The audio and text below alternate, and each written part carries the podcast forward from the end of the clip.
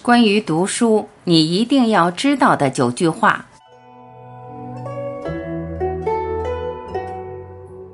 一，你可能对读书有很多误解，刚好读书可以消除这些误解。二，不读书还是照样活着，可读书能让你清楚为什么活着。三，读书才不是为了改变世界。只是不想被世界改变罢了。四，增长见识的方法确实很多，然而读书会让你见识更多的方法。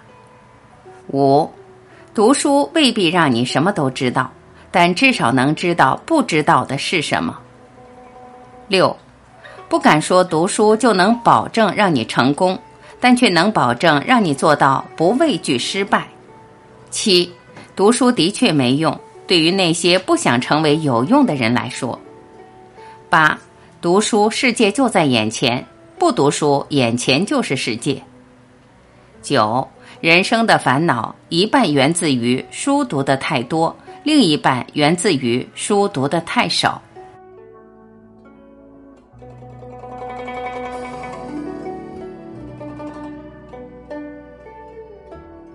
感谢聆听，我是晚琪。